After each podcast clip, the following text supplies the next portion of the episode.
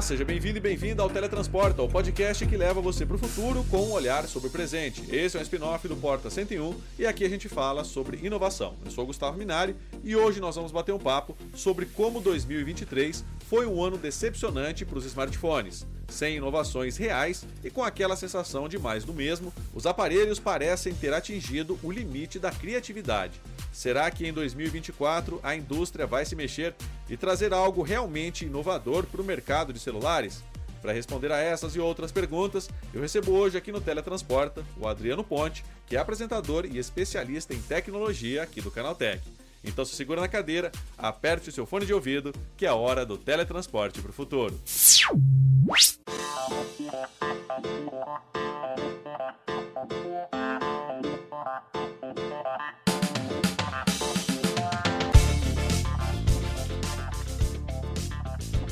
Se você é novo por aqui, o Teletransporta é o podcast do Canal Tech sobre inovação.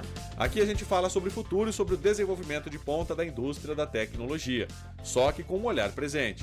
São programas semanais, sempre às quartas-feiras, apresentados por mim, Gustavo Minari, com entrevistas com especialistas e muito mais. Você pode mandar pra gente o tema que gostaria de ouvir por aqui. É só enviar para podcast@canaltech.com.br. Então é isso. Vamos pro programa de hoje.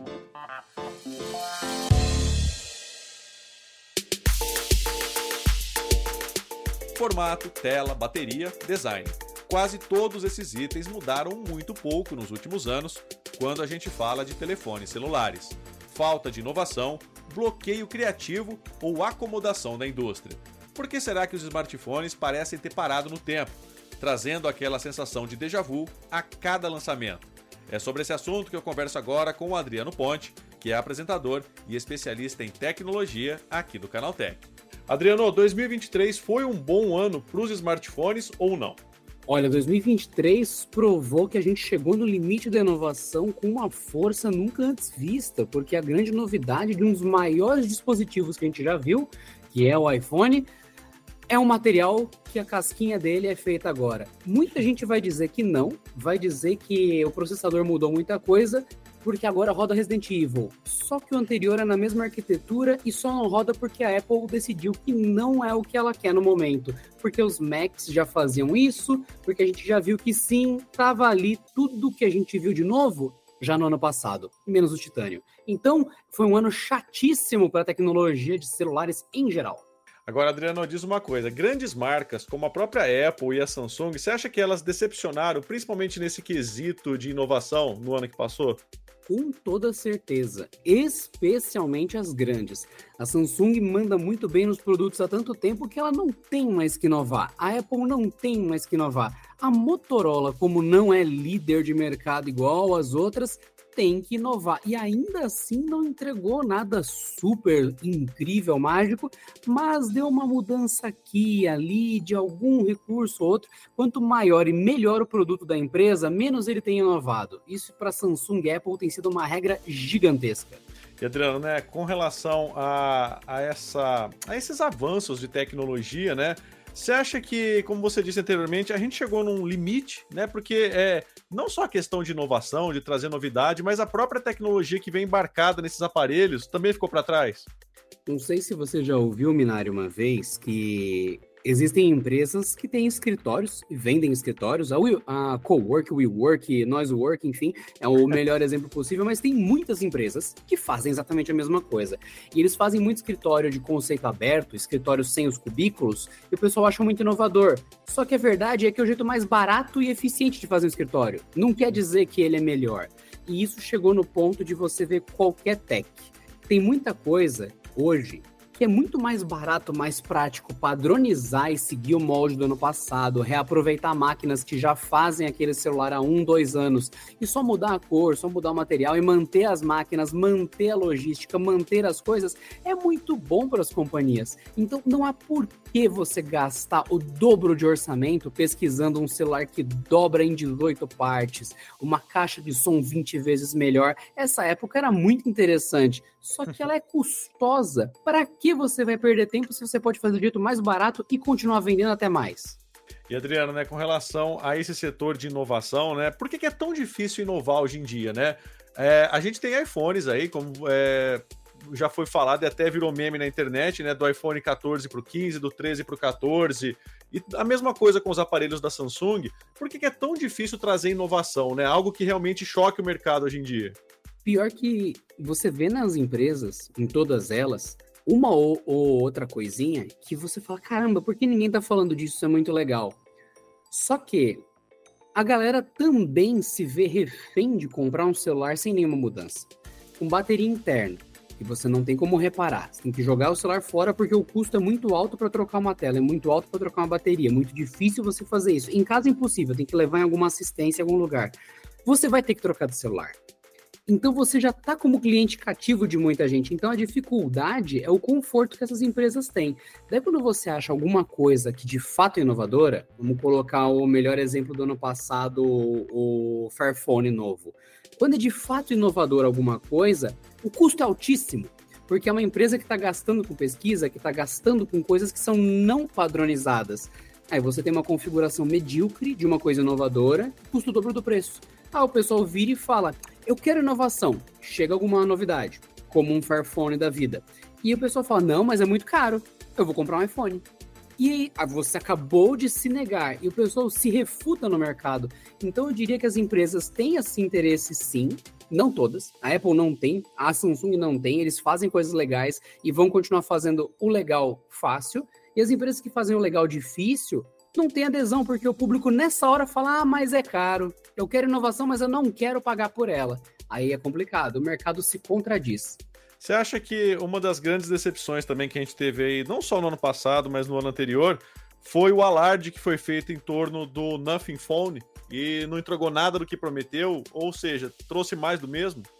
Olha, sinceramente, quando lançou, eu fui duramente criticado e eu estou 100% nem aí para isso, porque eu já disse, minha intenção é não ser amigo de quem é tonto na, nas falas e quer atrapalhar a compra dos outros. Eu peguei e falei, cara, muito lindo esse telefone. Ele é um telefone igual a todos os outros, com pisca-pisca. Só que as pessoas se fascinaram porque ele tinha pisca-pisca. Eu falei, isso aqui é só tem um pisca-pisca. E vem a segunda edição, com pisca-pisca mais uma vez, e de repente todo mundo percebe: pera, não tem nada por trás, é só um pisca-pisca? É, já era 365 dias atrás, só que precisou de um ano inteiro de desinformação para perceber o óbvio. Então, entra mais uma vez, não é nenhuma inovação de verdade e o pessoal já cai nisso. Quando vem uma inovação de verdade, o pessoal tá tão sedado que não consegue perceber. Vou dar um exemplo simples. O pessoal não fala mais de DEX. Ninguém tá falando de DEX praticamente. Quando fala ninguém, é só vocês pegarem que estão ouvindo aqui o podcast e pesquisarem notícias sobre Samsung. Tirem dessas notícias quantos por cento são sobre DEX. Vocês vão entender o que eu quero dizer com ninguém. Ou seja, a grande parte das informações ignora. O DeX já está sem fio há muito tempo. O DeX subiu o limite de aplicativos que ele suporta. Quando você divide a tela no Samsung, você consegue redimensionar o zoom no app para que caiba mais coisa na tela. Você pode fazer isso via USB, via HDMI e nada disso é comentado. Tanto é que foi uma das maiores inovações quando surgiu. Hoje ele só cresceu de tamanho e o pessoal fala menos. Tanto é que você pega um Galaxy Z Flip, que tem o mesmo processador do Z Fold, só que ele não tem DeX. E as pessoas não sentem falta, aparentemente. Então, como que a gente consegue determinar a inovação se o pessoal pede, não consome, não paga? Chega um ponto que eu não consigo dizer se a barreira é a indústria ou o consumo, que consome qualquer coisa sem critério nenhum. Não, e com certeza, Adriana, a gente teve aí, não no, no, ano passado, mas nos anos anteriores aí, uma tentativa de inovação com o tal do telefone celular modular, né? Por que, que não foi para frente isso? Toda vez ele esbarra nos mesmos problemas. Primeiro, ele sempre é caro. Ou o módulo é caro, ou ele tem exatamente o mesmo desempenho, a mesma coisa de um, de um, de um celular comum, e torna injustificável a diferença. Ou ele é inferior em tudo e tem o mesmo preço. Então sempre tem essa barreira. Só que quando você volta lá nos projetos modulares para trocar a câmera pela que você quiser, ou para modernizar o celular com o passar do tempo, igual um computador é, como padroniza as peças? E sempre vem a história. O padrão da Motorola, não funciona o padrão da Samsung, não funciona o padrão da LG, e vai avançando. A gente ter que viver com o mesmo celular para sempre. O Moto Z se prendeu no mesmo formato para que os módulos fossem retrocompatíveis. Então ninguém entra num acordo. Nos computadores, que é o exemplo que o pessoal sempre usa, A realidade é, você não consegue montar um computador diferente do, do padrão. Você consegue montar um computador em X? Consegue, com 18 adaptadores, 14 peças diferentes, 25 suportes, muita mão de obra, um monte de trabalho, porque você saiu do padrão. Quando você compra uma máquina padrão, é três passos: abrir o computador, espetar peça, pôr na tomada. Acabou. Só que é um padrão que limita inovação, limita um monte de coisa e é ótimo para o consumidor. Só que as pessoas não querem um celular limitado, padronizado, tudo certinho. As pessoas querem inovação, querem tela maior, querem outras coisas e as empresas ficam brigando nisso. As pessoas também não se ajudam. Entra uma novidade, ninguém adere e vai morrendo. Computador é um negócio extremamente limitado, ninguém admite, todo mundo fala que é inovador, não é. Quando vira isso para celular, não, não, não, vai matar a inovação. Vai matar a inovação. Então, novamente, o público não se decide. E com o passar do tempo, se continuar um monte de celular limitado, sem inovação, vendendo barato, o pessoal vai comprar. Isso é o que sempre acontece, né? Agora, Adriano, diz uma coisa, deixando 2023 um pouquinho de lado, né? o que, que você espera para 2024? Né? O que, que a gente pode ter de inovação aí chegando para os smartphones? Será que finalmente o dobrável da Apple chega esse ano? Sinceramente, ninguém vai ligar para o dobrável esse ano se tiver que olhar qualquer dado nos últimos momentos. Eu que a, as linhas dobráveis elas perderam um hype gigantesco. Então, elas são muito legais, são muito divertidas, mas não é o que está tendo procura e acesso. E o pior de tudo, as empresas têm a tendência de abraçar buzzwords, ou seja, abraçar rumores para parecer bonitinho, fofinho e tudo mais. Quando criptomoeda era o grande buzzword, todo mundo queria ter alguma coisa com cripto, uma vaca com criptomoeda, um helicóptero com criptomoeda. Você fala, mas qual a utilidade de uma criptomoeda numa vaca? Não sei, mas nós conseguimos colocar. E ninguém usa e tá, é, né? Não deu certo. Foi o caso em celular também. Tem várias empresas que fizeram carteira de criptomoeda nativa no sistema e o pessoal não sabe nem a criptomoeda muitas vezes, mas a empresa teve esse abraço para a palavra da moda, para buzzword que era criptomoeda. A palavra da moda já faz um ano é AI. E você tem canais excelentes que tem ferramentas excelentes sobre isso, inclusive para quem está ouvindo o canal Dominari tem isso também, tem vários lugares que participa, tem o canal dele falando sobre AI, tem ferramentas ótimas e tem ferramentas hediondas, ridículas, mal feitas de AI, porque tem empresas boas, empresas péssimas que abraçaram a buzzword da AI. E tem uma, um detalhe importantíssimo aqui. Não tem nada no momento para lançar para celular nenhum que mude a peça, o celular na sua mão. Hoje você pode pegar o seu Galaxy J velho, velho, velho, velho de guerra que ainda funciona e instalar o ChatGPT de boa. Se você não quiser, você acessa o site do ChatGPT e acessa de boa. Então, ao longo de 2024, a gente vai ver muita empresa ignorando o que eu acabei de dizer, mas vendendo um celular novinho que com ele você consegue acessar essas ferramentas. Não com o outro que já consegue, mas com o novo, ah, que esse novo consegue. Então vai ser um ano bem triste de inovação, porque o pessoal vai abraçar a AI com ferramentas incompletas para celular. O pessoal vai falar, ah, mas tem os Small Language Models que vão rodar local. Então, um dia eles existirão, eles não existem. Como você vai lançar um celular agora para rodar um negócio que não existe? Você não vai. Mas você pode colocar gigante no cartaz que ele é ótimo para AI, sendo que seu Galaxy J7 Ultra Plus aí de 10 anos atrás também é. É só você acessar www.site que você quer com AI.com.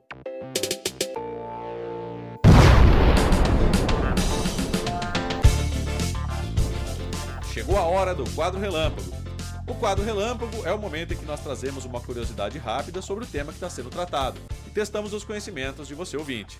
E a pergunta de hoje é: quando foi criado o primeiro smartphone? Bom, o primeiro smartphone do mundo foi criado pela IBM em 1992.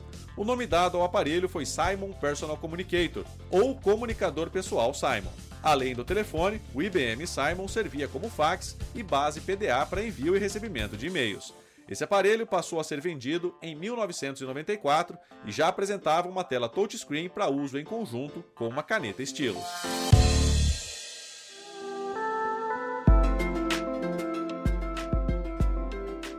E Adriano, né, já que o, os dobráveis aí é, perderam um pouco o hype, né?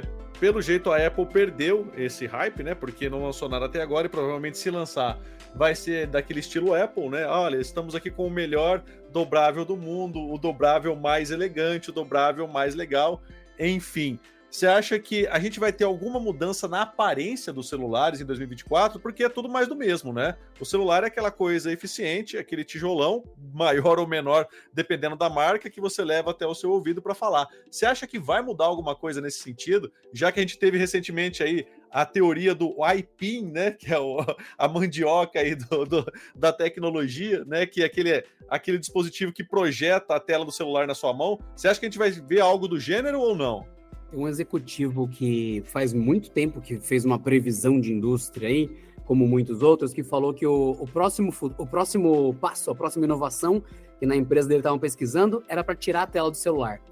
Bom, depois desse executivo veio só uns 914 falando exatamente a mesma coisa e nenhum conseguiu. Todo mundo quer arregaçar e tirar essa tela do celular. Na praia é uma desgraça você andar com uma tela toda babada de areia, riscando loucamente, entrando maresia. Seria o ideal você ter um dispositivo que está protegido em algum lugar e a imagem está projetada diretamente no seu campo de visão de alguma forma que você não tenha que ficar cagando a imagem com as mãos ou então limpando a tela, lutando contra o sol. Todo mundo sabe que não é natural andar com o celular. Só que ninguém acha uma solução viável. E as que o pessoal tem mostrado, como o iPin, elas são muito baseadas em coisas que já falharam no passado e vão falhar novamente e já falharam no presente também. O iPin, ele usa uma tecnologia que para quem não sabe, a IPIN é real, tá, gente? Digita aí AI. PIN, vocês vão achar material, é real isso aí, tá? Mas é, coisas que o Secret Bracelet, é Secret com C, tá, galera? De Secret. O Secret Bracelet já provou que não adianta você colocar um projetor fraco, laser de má qualidade na pele humana, ele não tem contraste, não tem layout, não tem usabilidade, só que vem mais uma vez uma empresa querendo um troco fácil, lançando uma coisa não útil. E isso vai dar mais um momento para virar o pessoal falar: viu? Celular do jeito que tá, é o que há. Isso dá mais fôlego. Então, assim, Minari, eu não vejo um futuro onde o celular continua sendo o que é. Ele muda. Só que a cada cagada da indústria, ele vai ficar mais um ano sem mudar. Mais um ano sendo, puxa, não, vamos continuar com o que dá certo, vamos continuar com o que dá certo. O dobrável eu não vejo assim. O dobrável ele só é frágil e caro. Resolvido isso, o ano vai ser incrível, vai vender bastante, todo mundo quer. Acho que se eu te der um dobrável, você vai gostar, porque é divertido. Eu usaria. Só que assim, é, é tem dobrável que você vê lá fora, que ele custa, vou dar um exemplo, tá? Ele custa uh, 20 mil reais. E os seguros de celulares vão até 19.999, justamente para ele ficar de fora. E também, caso você consiga na promoção, tem uma cláusula dobrável não tá no seguro. Então ele é detestado pela realidade. Não querem dar suporte para ele, não querem que você tenha ele a, a, reparar. Ele é um brinquedo de luxo de quem pode pagar. Se você hoje está vendo esse podcast e você tem dinheiro para caramba, você está aqui pela novidade, compra o dobrável. É realmente legal esse ponto. Qualquer um. E inclusive eu não recomendo da Samsung de forma alguma, porque o aspecto dele é bizarramente comprido. Quem já usou todo o layout dele fica destruído de comprido. Eu recomendo você procurar os Oppo, Vivo, OnePlus, inclusive o da OnePlus, que o pessoal gostou bastante recentemente, qualquer outro que tem um aspecto mais quadrado, mais normal. O da Samsung é muito comprido. Mas enfim, teste qualquer dobrável, pega, você vai gastar facilmente uns 10, 12, 15 mil reais. Só que é super divertido você ter um tablet no bolso que ele não ocupa o tamanho de um tablet. E é só essa graça e mais nada. Portanto, é muito caro esse luxo e as pessoas não buscam luxo, a maioria busca um custo-benefício, praticidade. Se a galera buscasse luxo, ninguém dividia iPhone no cartão de crédito. Então é um problema sério o luxo. Nesse ano, saindo do quesito luxo, as pessoas começam a experimentar assim. Conheço gente que mudou de celular, mudou de Motorola, mudou de Samsung e tudo mais esse ano para uma linha um pouquinho melhor, porque a câmera é melhor. As pessoas têm percepção de valor? Sim. Mas de luxo, luxo, a maioria das pessoas verá, tá de sacanagem, né?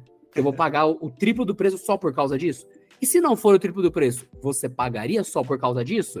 As pessoas começam a sentir diferença sim. Ainda mais que, querendo ou não, é um tablet perfeitamente funcional a qualquer momento, sem você ter que carregar isso dentro das calças. Imagina aquele bolso traseiro, tamanho do iPad, na hora que você vai sentar no ônibus. Se não for assim, as pessoas querem. Campo de visão agradece. Fora que para trabalhar é ótimo ter uma tela maior. E Adriana, para a gente já encaminhando aqui para o final, né? Você acha que trocar de celular todo ano não faz mais sentido, principalmente pelo que a gente tem visto nos últimos lançamentos? Olha, para quem pegou, vou usar um exemplo de linha Galaxy S que vai ter lançamento agora. Para quem pegou um Galaxy S22, não teve uma diferença considerável no S23. Ah, mas ele é melhor. Quanto melhor? Melhor o suficiente para você pagar o dobro, porque sempre fica pela metade em algum momento a versão anterior, né? Então, é o dobro melhor? Ah, não, ele é um pouco melhor. Legal. Aí lançou o S24. Se seguir os rumores que tudo está indicando, ele vai ser um, um pouquinho melhor e com ferramentas pré-instaladas de AI que mais hora menos hora estarão no S23, que estarão no S22 também, porque é tudo software. Então, para quê? A pessoa já está desde o 22 com a mesma experiência na prática.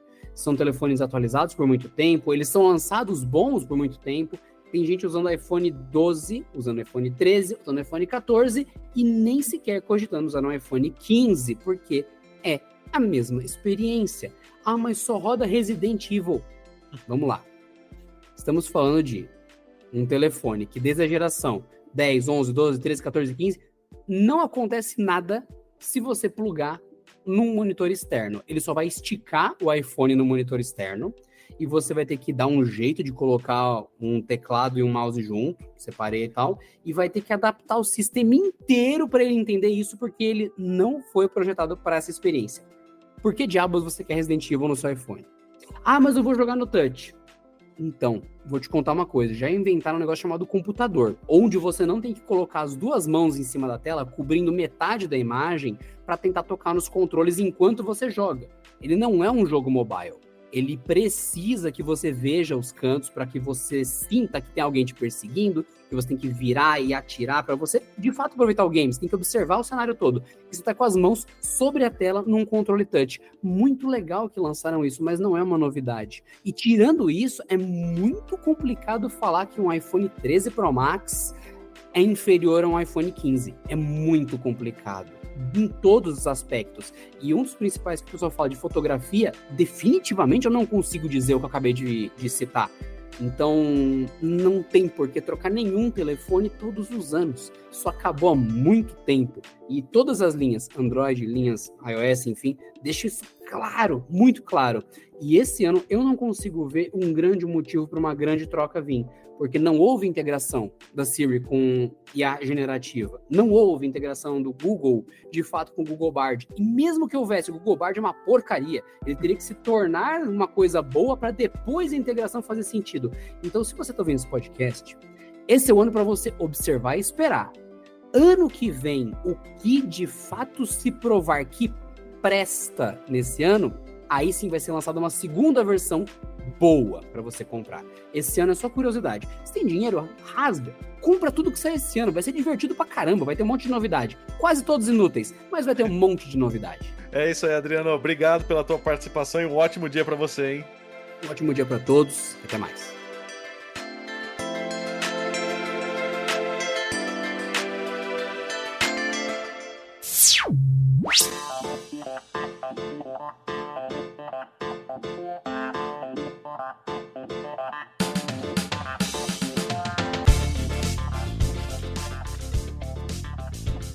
É isso aí, o nosso Teletransporta de hoje, falando sobre o que esperar para o futuro dos smartphones em 2024, está chegando ao fim.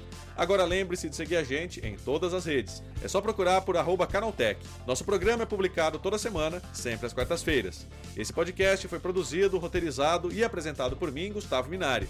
A edição, do Yuri Souza. A revisão de áudio, do Wallace Moté. A composição e a interpretação das músicas desse programa foram feitas pelo Guilherme Zomer e as capas são da autoria do Rafael Damini. Então é isso, o teletransporte de hoje vai ficando por aqui. A gente te espera na próxima quarta-feira com mais conteúdo sobre inovação e tecnologia. Até lá, tchau, tchau.